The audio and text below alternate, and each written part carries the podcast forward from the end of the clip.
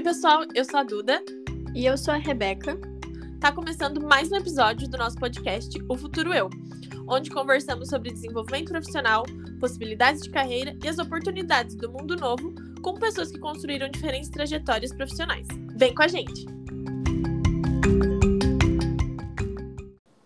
Oi, pessoal, Duda aqui. No episódio de hoje, seguir uma carreira dos sonhos ou seguir o seu sonho, a gente vai conversar um pouco sobre como é, muitas vezes a gente acaba entrando em uma faculdade, em um curso, até mesmo um emprego que a gente não se identifica e entra apenas para seguir os padrões e agradar aquilo que a gente acha que é o comum, que é o tradicional. É, e a gente convidou hoje a Sofia para estar tá conversando com a gente. A trajetória dela é super interessante, super legal. E ela fez engenharia de bioprocessos, a gente conheceu ela na faculdade. E a gente vai estar conversando com ela, um papo super descontraído, para falar mais sobre isso. É, exatamente.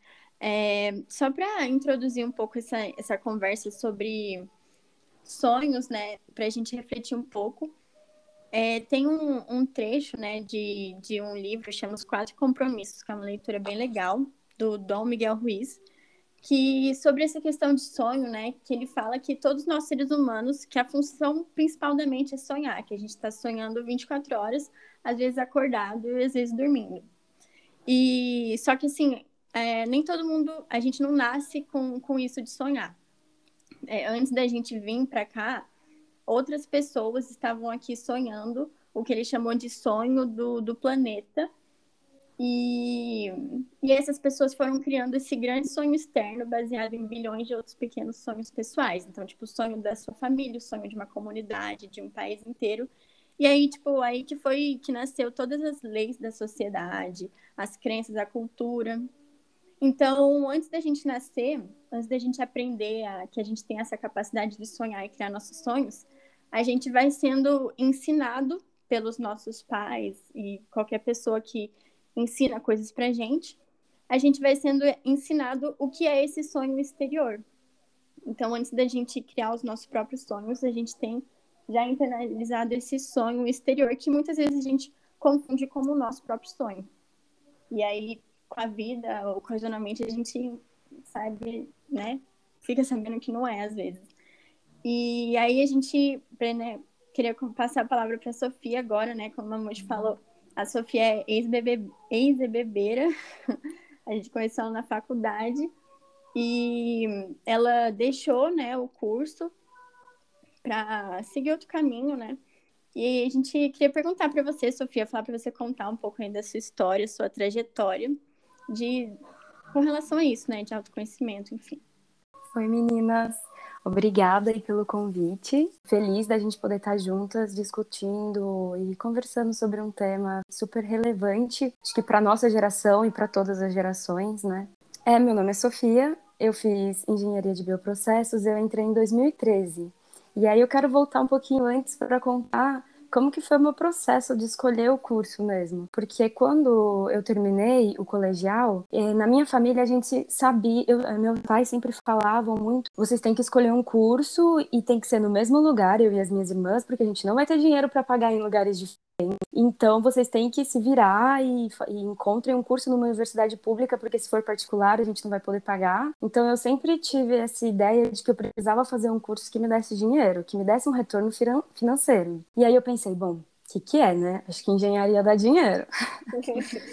Falei, bom, então como eu vou escolher entre as engenharias, né? Eu decidi fazer mais um ano de cursinho, porque eu ainda não estava pronta, decidida. Mas eu falei, ah, eu me dou um pouco bem com física, me dou um pouco bem com química, me dou um pouco bem com matemática, biologia. Então eu acho que a engenharia aqui de bioprocessos e biotecnologia parece a escolha certa. Ao invés de realmente olhar para mim e refletir, tipo, o que eu quero fazer, como eu posso caminhar dentro da minha vida alcançar, assim, né, e che chegar num futuro que eu realmente me sentisse realizada financeiramente, emocionalmente. Era essa, era essa questão que eu, eu não conseguia ainda refletir tão jovem, né? Eu, e aí eu fui, entrei em bioprocessos. Logo de cara, no primeiro ano, eu já meio que senti que não era muito aquilo. Só que a minha irmã mais nova, ela, ela era um ano mais nova do que eu, ela tinha passado no vestibular exatamente no mesmo ano. E eu, eu falei pra mim mesma, gente, eu não posso voltar para casa dos meus pais, sendo que a minha irmã mais nova já tá na faculdade.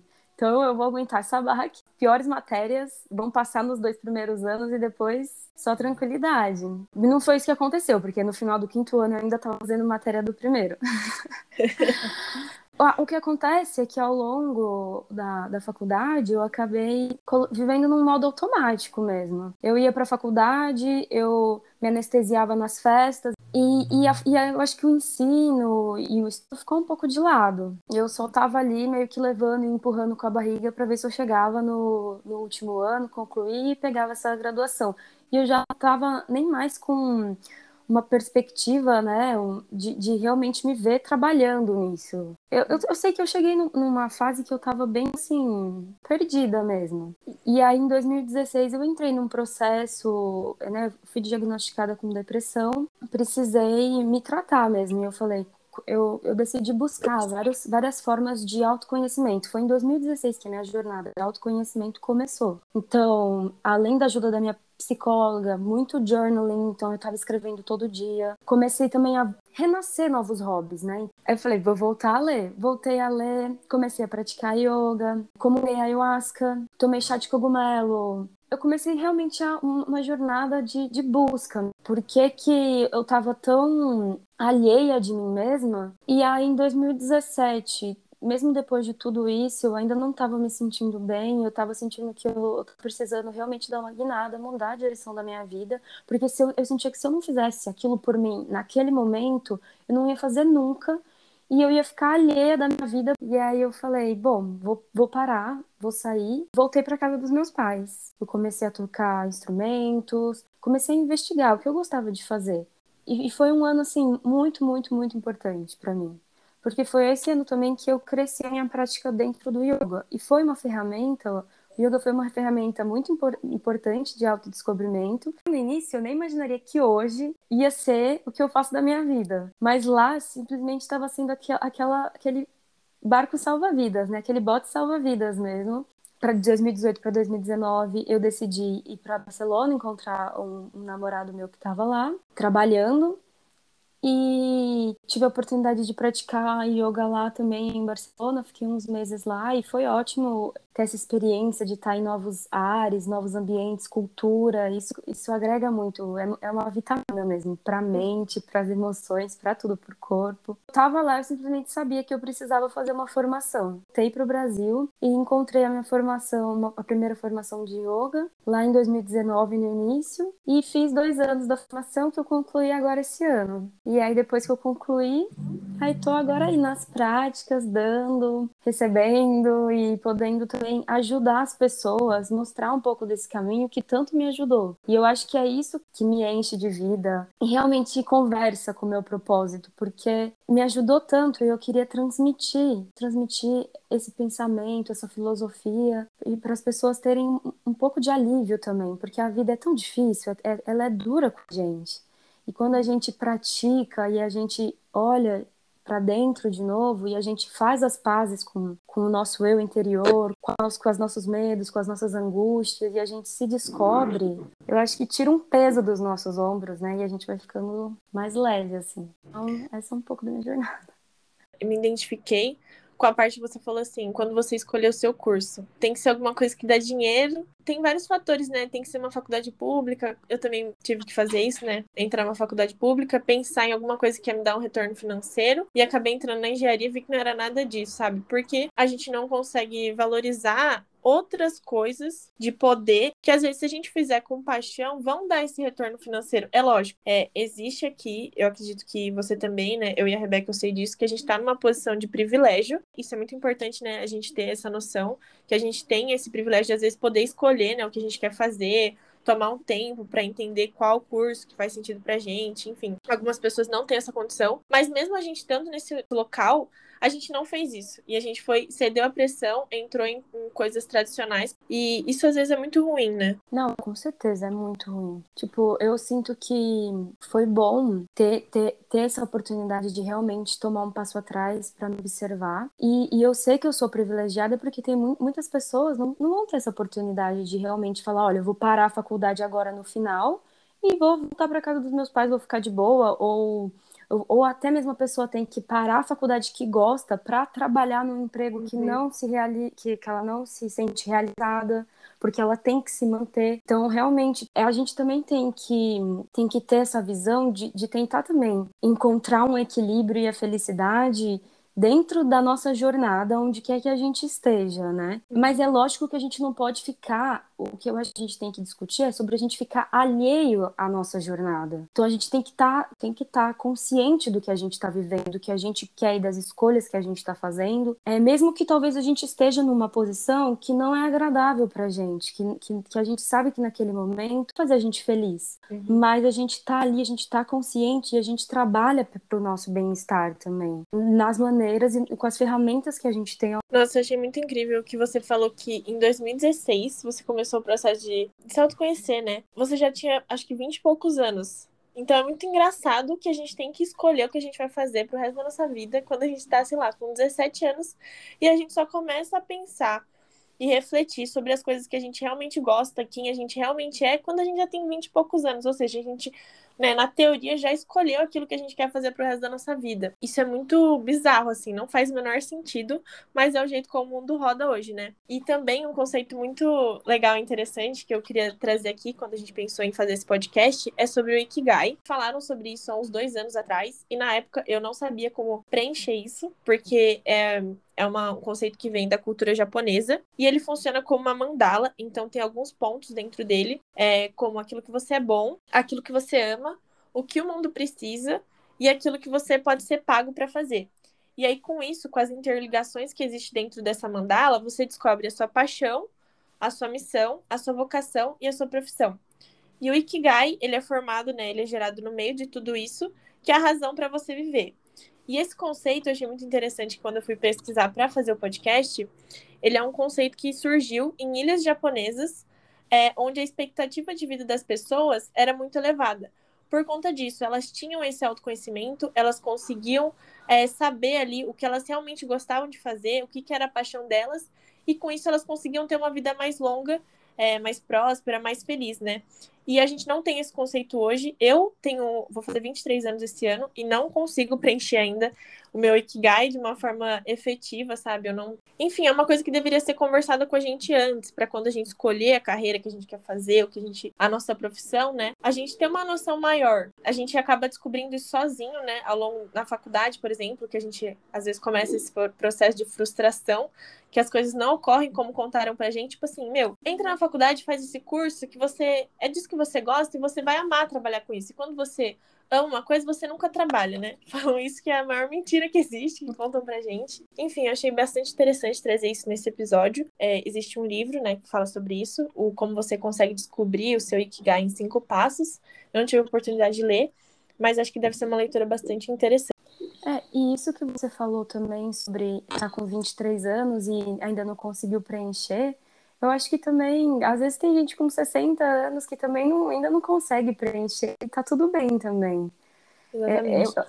é, é- é o peso da gente ter que escolher muito jovem e achar que é isso, vai ser isso pro resto da vida. Quando na verdade não. A gente tá fluido e a gente tem que se permitir realmente mudar nossas escolhas, permitir ser quem a gente é. Porque Uhum. também é isso. Eu, eu, eu só sou, eu só, eu só sou quem eu sou hoje porque eu tive que viver aquilo no passado.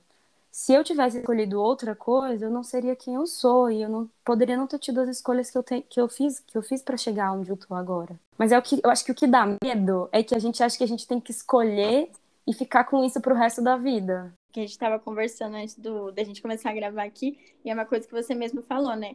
Se, não, se você não tivesse passado pela graduação lá, pela faculdade, vivido o que você viveu, foi uma coisa que te ajudou, né, a chegar nisso em, em quem você é. Tudo que você entende sobre você mesmo agora, né? Muitas vezes a gente tá vivendo na faculdade e não tá atento, sabe? O quanto o que a gente vive, o que a gente aprende sobre nós mesmos, tá formando o que a gente é e vai ajudar a gente a encontrar nosso Ikigai. A gente tava falando hoje, né, que o amigo da Rebeca falou que ele teve três fases, assim, marcantes da vida dele, né? tive uma que foi quando, depois que eu entrei na faculdade, que realmente, sabe, você abre os horizontes, vendo pessoas que têm uma realidade diferente, você vai se desconstruindo julgamentos que você fazia que não fazem sentido, sabe? Então, você conseguir ver isso, sair da casa dos seus pais, começar a fazer as coisas sozinho, ser independente, é uma oportunidade muito, muito boa pra gente, pra, pra crescer, né? Sabe, se a gente fizesse faculdade de, de engenharia perto das nossas cidades, onde a gente morasse com nossos pais, às vezes a gente não ia ser quem a gente é hoje, tipo, ter essas perspectivas, sabe? Ia ser uma pessoa totalmente diferente. Isso é muito da hora. Isso é muito da hora. Mas isso eu posso faculdade, né? Sim. Como dentro do processo, dentro de estar na faculdade, de morar sozinha, a gente cresce muito. muito. E, e, muda real de cabeça, assim, a gente se transforma dentro da faculdade. É quase, né, uma borboleta saindo do casulo. A gente se vê. Literalmente, porque é uma bolha o mundo que a gente vive morando com os pais uhum. numa cidade, assim. É tipo, você encontra outras mentes, outras histórias que você fica, nossa, nem sabia que isso existia, sabe?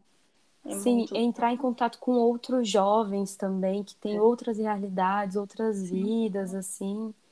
Isso é muito rico coisa que você falou que eu achei bem legal, que quando você começou a sua jornada de autoconhecimento, você retornou uns hobbies que você tinha deixado de lado. Eu tava até comentando com você, né, que durante essa quarentena, né, depois começou a quarentena e eu fiz isso também, então muitas coisas que eu não fazia, tipo ler. Durante a faculdade, eu acho que eu li dois livros, sabe, durante três anos. Antes, né, quando eu era adolescente, eu gostava bastante de ler. E aí eu retornei com esse hábito voltei a ler, é, comecei a pintar é, yoga também, que eu comecei a. Primeira vez que eu fiz foi durante a faculdade com os amigos e eu tentei manter isso, né, para ajudar durante a quarentena, que tá sendo um momento difícil, né, para ajudar a manter um, aquela paz mental. E aí eu achei incrível que no começo da quarentena eu fiz uma entrevista de emprego, que assim, um amigo meu convidou para ir fazer. Isso, numa entrevista de emprego, né, o pessoal pergunta bastante sobre você, quem você é, né, como pessoa, como profissional também. Como eu me conheço muito mais, sabe, para responder isso. E, e eu fiz entrevista de emprego recentemente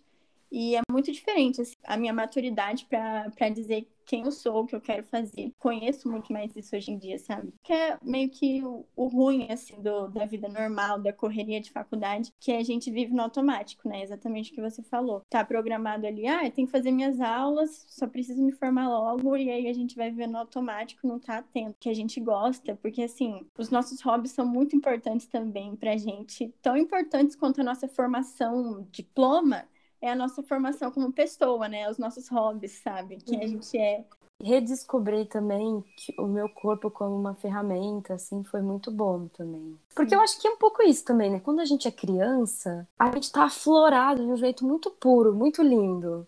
E aí a gente vai crescendo, a gente vai deixando algumas coisinhas apagarem. E aí depois, no ensino médio, no, durante a faculdade, eu parei total.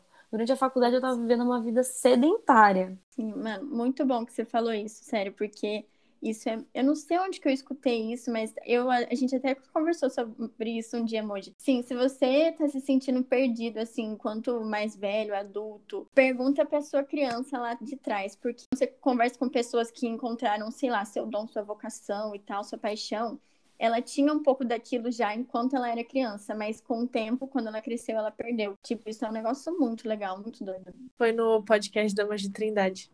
Esse episódio é, foi muito legal, assim, é muito bom. Meu, realmente, tipo, quando eu era pequena, eu adorava brincar de polícia ladrão, coisas de correr. E aí a gente vai crescendo, aí vai começando o quê? A rotina da escola, fica tudo muito pesado e tal. E a gente vai deixando isso tudo de lado porque é importante a gente focar, estudar e a gente acaba não sabendo criar esse equilíbrio, sabe? É importante estudar, mas é importante a gente cultivar esses hábitos de estar ali se movimentando, porque é importante para nossa saúde mental, para a gente conseguir estudar bem, fazer essas coisas bem, a gente precisa também ter esse outro lado, sabe? E a gente não sabe muito bem equilibrar, né? Sim, com certeza. Eu tive a oportunidade de fazer um, um curso chamado Conversas que Curam. É um site chamado One Commune com um americano chamado Justin. Ele realmente fala que as conversas que curam são as conversas eh, mais difíceis de se ter, que são as conversas com você e as, e as conversas com as outras pessoas, própria comunidade que a gente vive. E aí, isso que você estava comentando me, me remeteu ao que ele falou dentro desse curso sobre as seis zonas que existe uma pesquisa lá nos Estados Unidos, que existem seis zonas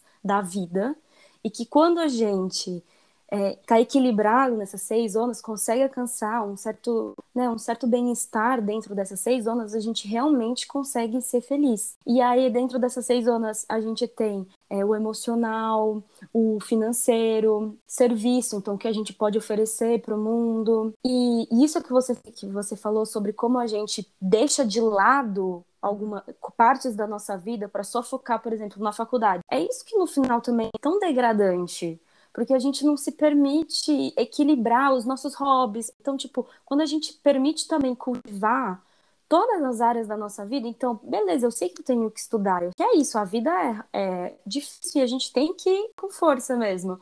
Mas ao mesmo tempo a gente tem que realmente cultivar o que a gente ama, cultivar os nossos relacionamentos, cultivar também como eu tô financeiramente, eu preciso, eu preciso encontrar equilíbrio em todas essas zonas, em todas essas áreas, para a gente realmente se sentir pleno e satisfeito com a nossa vida, assim, de maneira geral. É uma coisa que a gente estava até conversando hoje, é, que a gente viu um TikTok sobre isso que é você saber ter um hobby, enfim, fala várias, vários fatores que é importante você manter na sua vida para ter esse equilíbrio e você conseguir se sentir bem, sabe? Porque senão é realmente degradante, você se sente esgotado. Então, é uma coisa que a gente também está mantendo em mente agora nesse processo que a gente está amadurecendo, né? Enfim, refletindo sobre a nossa trajetória. Sim, eu acho que é isso. A gente tem que se permitir aceitar a nossa trajetória, se abraçar, se acolher, falar: olha, eu amo meu eu passado, sabe? Você, se você deu o seu melhor, e eu tô aqui hoje por causa de você e eu te amo e vamos continuar aí trabalhando e se aceitar e, e caminhando assim.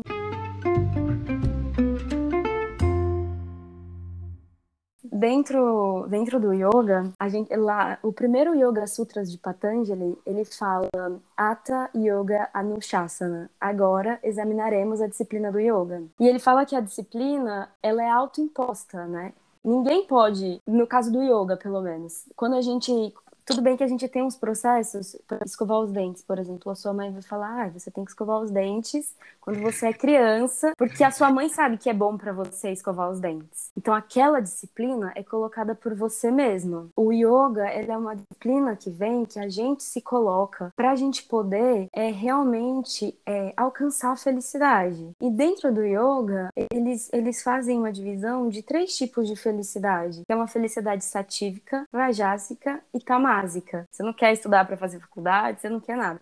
Mas o resultado que você obtém, ninguém pode tirar essa felicidade de você que você conquistou aquilo através da disciplina que você colocou para você mesma. Diferente da felicidade tamásica, que você que você acha que é felicidade, mas é infelicidade do começo ao fim. E a rajásica começa mais ou menos feliz, mas termina em infelicidade. E, e eu acho engraçado essas, essas colocações, assim, porque a gente acha que a gente tá numa posição que a gente tá feliz, que a gente tá pleno, vai ver, aquilo na verdade faz mal pra gente, e a gente não tá, e a gente não tá feliz de verdade, a gente tá cego da, da real situação que a gente está vivendo. Então é importante sempre a gente ter conversas com nós mesmos e as, conversas, diálogos internos, diálogo com as pessoas que estão ao nosso redor, pessoas queridas que realmente vão poder nos, nos ajudar para a gente ter uma melhor visão de quem a gente é e de onde a gente está e nem sempre vai ser um diálogo fácil, não, não vão ser conversas fáceis que a gente vai ter com nós mesmos. É difícil. De se autodescobrir é difícil. E, e uhum. mexe com muita coisa interna. E, e tomar as decisões de, de mudar a nossa vida é mais difícil ainda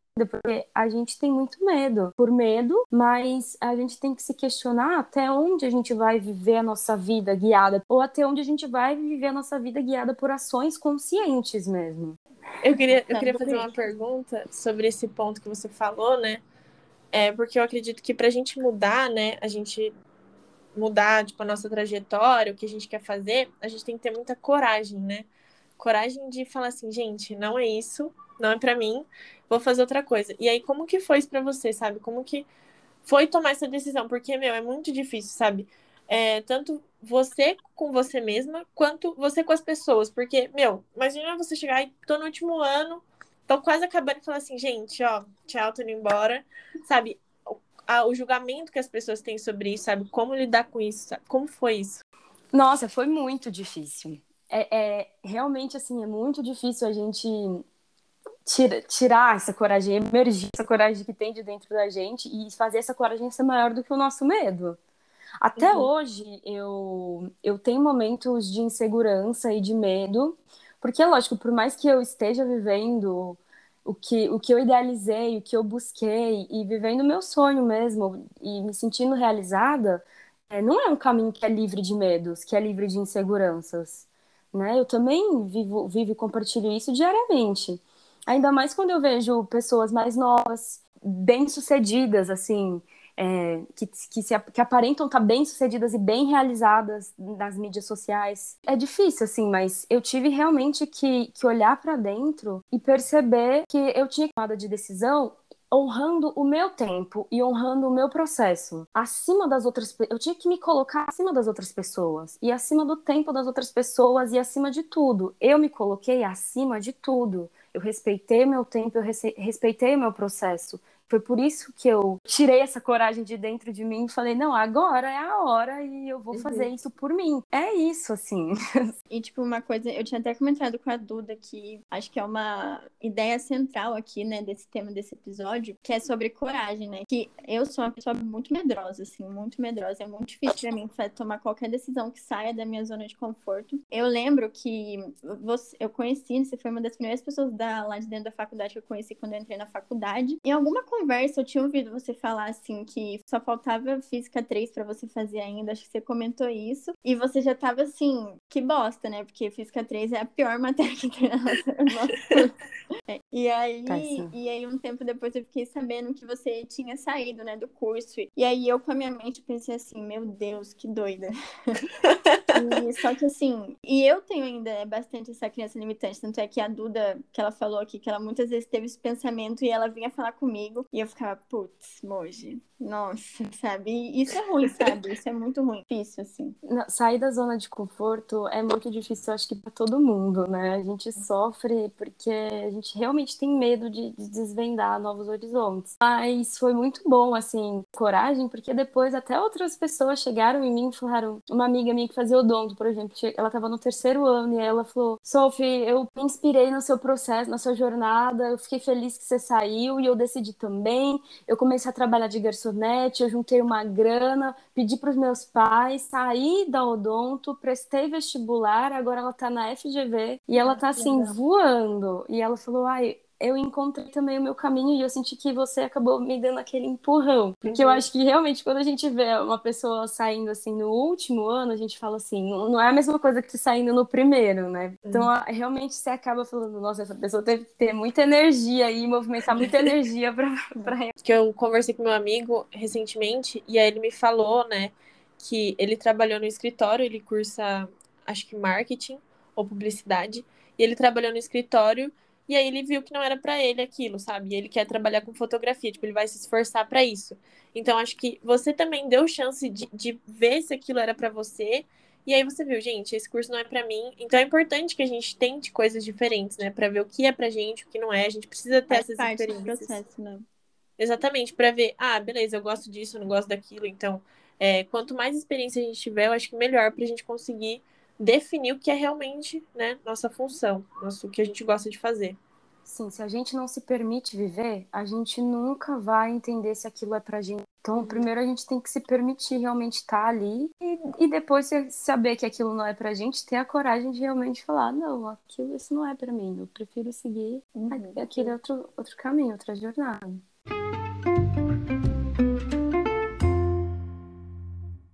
E uma coisa que também eu estava refletindo assim, a geração dos nossos pais é uma geração que foi muito certinha, né? Terminou o ensino médio, fizeram a, a graduação, ou, ou, já conseguiram um trabalho, e aí casaram, e aí tiveram filhos. E aí eles meio que tentaram transmitir esse, esse, esse caminho pra gente, assim, ah, esse é o caminho. E aí, só que agora a gente tá vivendo um momento, né, com as tecnologias, com as redes sociais, graduação não é sinônimo de sucesso. Hoje em dia, se você tem uma conta de Instagram bem sucedida, você tá no lucro, você tá fazendo grana, você, você tá realizado também.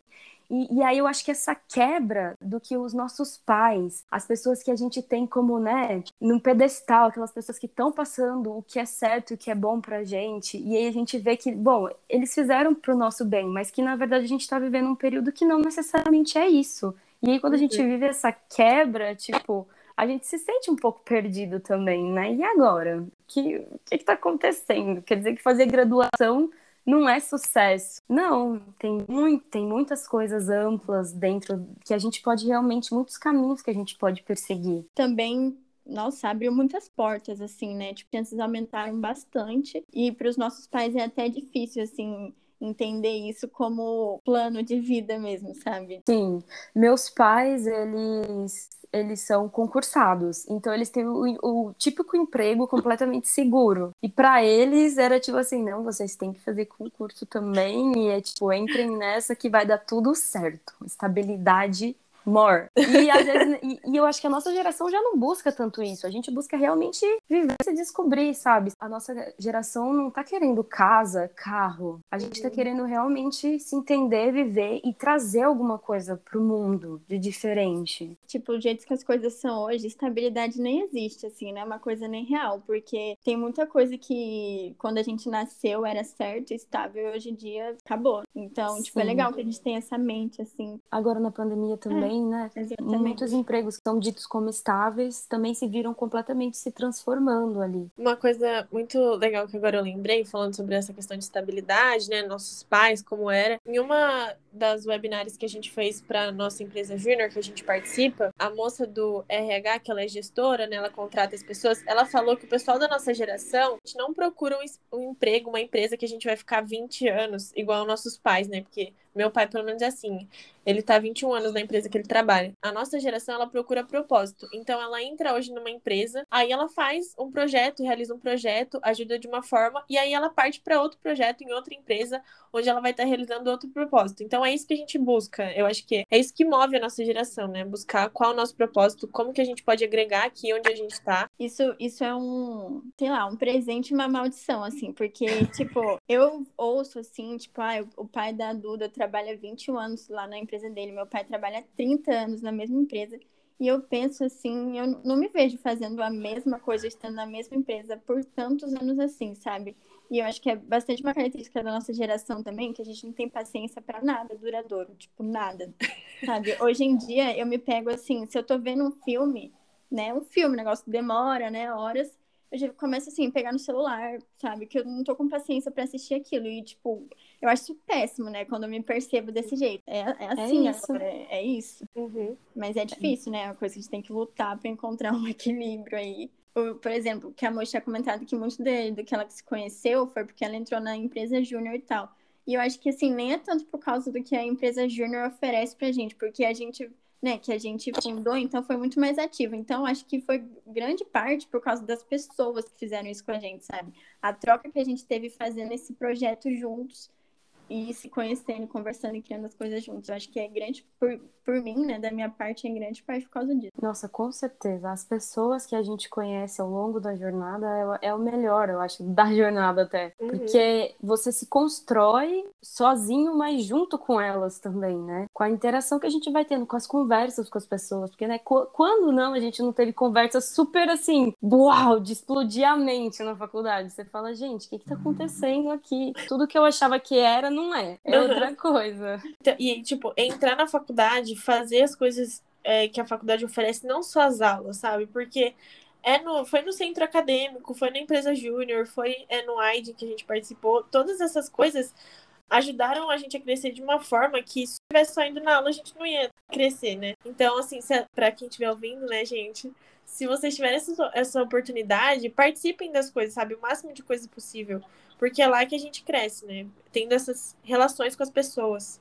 E não só isso, assim, eu acho que se permitindo também se conectar com as pessoas que estão fazendo aquilo junto com vocês. Quando a gente entra na faculdade, é um lugar novo, muita gente nova, né? Às vezes a gente fica com medo de se permitir se conectar com outras pessoas, mas isso é muito rico. Isso que vocês estão falando me lembrou quando eu é, saí da faculdade, estava num processo assim de fobia social. Eu tinha medo de me, de me conectar com as pessoas. Eu achava que qualquer pessoa que estava tipo olhando para mim estava tipo essa pessoa tá falando mal de mim, essa pessoa me odeia. Eu realmente, eu me fechei pro mundo, eu não tava conseguindo me conectar. E isso foi um trave na minha vida. E eu senti que depois que comecei os meus, o meu processo dentro do yoga, me ajudou muito, porque eu vi o quanto a, a nossa mente pode nos enclausurar mesmo pode criar armadilhas para gente que não, não, não, dialoga com a realidade. E isso uhum. acaba até retendo, atrasando a gente um pouco, tipo, prendendo a gente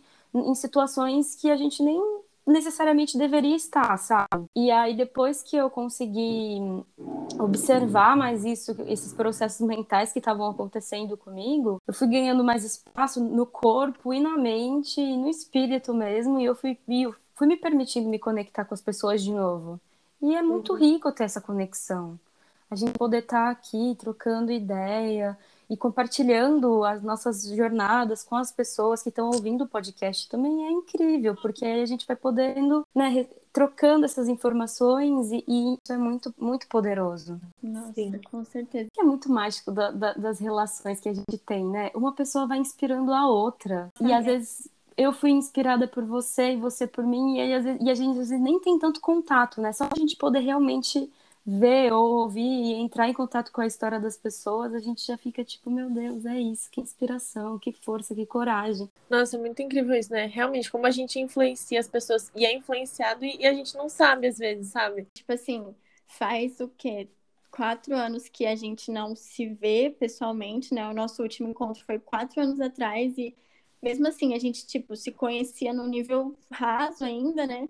E hoje a gente tá aqui tipo, fazendo isso. Quem poderia imaginar, sabe? Um filme, né, que ganhou o Oscar agora e Nomadland tem, que tem uma frase desse filme que é super a frase marcante do filme. E é muito bonito que um, um, cara velho, assim, fala que o incrível da vida é que quando você dá adeus para uma pessoa, nunca é de fato um adeus, sabe? Você vai encontrar a pessoa ainda ao longo do caminho. E eu fiquei tipo, nossa, eu achei. Me tocou bastante, porque eu sou uma pessoa assim muito apegada a todo mundo que entre na minha vida. Entra, não pode sair mais, eu fico apegada. E isso, tipo, é muito bom, né? Tipo, esse alívio. E dentro do processo do yoga, assim, muito bom, porque eu, eu, nem imaginava que, que eu poderia crescer tanto, assim, dentro das práticas. Quando eu vi, eu tava praticando todo dia. Todo dia eu tava praticando, praticando, praticando, praticando. Aí, 90 dias sem parar, eu, eu tava fazendo yoga. E aí, aquilo simplesmente se tornou uma, uma paixão muito forte. Eu acordava, eu, pens, eu, eu acordava, eu pensava em yoga, praticava. Aí, se eu não tava praticando, eu tava vendo vídeo de pessoas praticando. Quando eu percebi eu respirava yoga. Até, e hoje, hoje eu respiro yoga, tipo, eu acordo e, e, e, me, e me enche, assim. É uma sensação, assim, de, de, de completude mesmo. Eu me sinto muito, muito feliz, muito bem. E as pessoas que, que apareceram na minha vida, de, dentro da jornada do yoga também, pessoas incríveis que me ajudaram a crescer. E, e tá aí fazendo uma coisa, assim, que não, às vezes eu não sinto que é, que é trabalho. Tanto que hoje eu tô dando duas aulas gratuitas por semana e para mim, assim, é um prazer. Eu sinto que eu, eu fico feliz de poder, no final da aula, ver o rostinho das pessoas e a pessoa tá tipo assim, gente, eu tô zen, eu tô tranquila. E a pessoa vai dormir bem, e a pessoa tá bem, o corpo dela tá bem, a mente dela tá bem. E aquilo, para mim também é tipo, gente, alimento, sabe? Eu me sinto, me sinto feliz demais. Eu e a Moji somos yogis em formação, né, Moji? Sim. A gente tá tentando criar o hábito, né? Eu, pelo menos, tô tentando, assim. Vira e mexe, eu paro, mas eu volto, eu paro, mas eu volto. Porque... Mas é isso. Nossa, eu sou uma pessoa muito ansiosa, então para mim às vezes é muito difícil, sabe, na parte do final assim de meditar, é muito difícil ficar quieta, sabe? A minha mente vai a milhão. Então, é um negócio que é bom para mim, mas é um desafio. Até para mim, até hoje é um desafio também a mente fala. Todo dia é um dia de tipo, mente, calma, dá uma segurada. Isso que você falou de tipo, eu vou, eu pratico um pouco, depois eu fico um tempo sem praticar. É, tudo é cíclico na vida também. Então a gente uhum. também tem que observar os nossos ciclos e, e, perceber que tem dia que a gente não quer praticar e ok também. Tem dia que a gente não quer fazer as nossas coisas. Você precisa realmente tirar umas férias, dar um descanso, mas o importante é você perceber que aquilo faz bem para você e realmente retornar para aquilo de novo depois do período que você deu aquele tempinho, né? Sim. Eu acho muito incrível assim o processo que a nossa mente acaba se viciando, principalmente com o exercício físico, né? Acho que isso acontece bastante. Sim, a mente ama hábitos, né? Para ela é uma coisa que conforta, ela, ela tá habituada, ela fica feliz quando a gente tá tudo organizado. Mas o, mas o exercício físico, ele traz um bem-estar, né? Ele equilibra todo o nosso corpo, não só físico como mental. Então é, é muito bom fazer a prática de exercício físico, de yoga, com uma constância, assim, que, que traz um benefício pra gente mesmo, assim, é ótimo, é uma delícia. Queria te fazer uma pergunta que a gente pretende perguntar para todos os convidados você pudesse dar um conselho para quem está ouvindo, né, relacionado a isso, a autoconhecimento, construção da sua carreira, da sua vida, o que, que você diria? O seu processo não é de mais ninguém. Ninguém vai poder viver ele por você. É só seu. Busca o seu autocuidado, o seu autocarinho. Então, o conselho que eu dou é abraça, se acolhe, se aceita, luta por você. É esse se trabalhem no, auto, no autoconhecimento sempre. E amor para todo mundo e para você mesmo, principalmente. Quando a gente se dá amor, a gente pode transmitir amor, dar amor para os outros. E se permite mesmo que as coisas naturalmente vão se encaixando, vão crescendo, vão, vão, vão, vão se assentando ao seu redor e, e só vem coisa boa. Só vem coisa boa no momento em que você se permite ser você mesma. No momento que você permite aceitar quem você é e a jornada que você tá e a jornada que você quer traçar dentro da sua vida. Então, conselho que eu dou. Fui, fui pega de surpresa. Só para Sofia ah. falar como é que as pessoas podem te encontrar, seu arroba no Instagram, onde você compartilha o seu yoga, enfim, essas coisas. É verdade. Bom, é, eu tô no Instagram, é Sofia P. Medina. E por enquanto é isso, mas eu tô com projetos para esse ano ainda para abrir um canal no YouTube, para a gente poder praticar pelo YouTube também. Então espero que logo lá pelo meu Instagram vocês vão saber desse novo projetinho. Mas por lá vocês podem entrar em contato comigo para a gente poder praticar junto e vamos embora praticar, é, se autodescobrir. E obrigada aí pelo convite. Fiquei muito feliz de poder conversar com vocês. Vocês são incríveis, seres de luz, e eu tô feliz que vocês estão podendo compartilhar isso com o mundo também. Isso é incrível demais.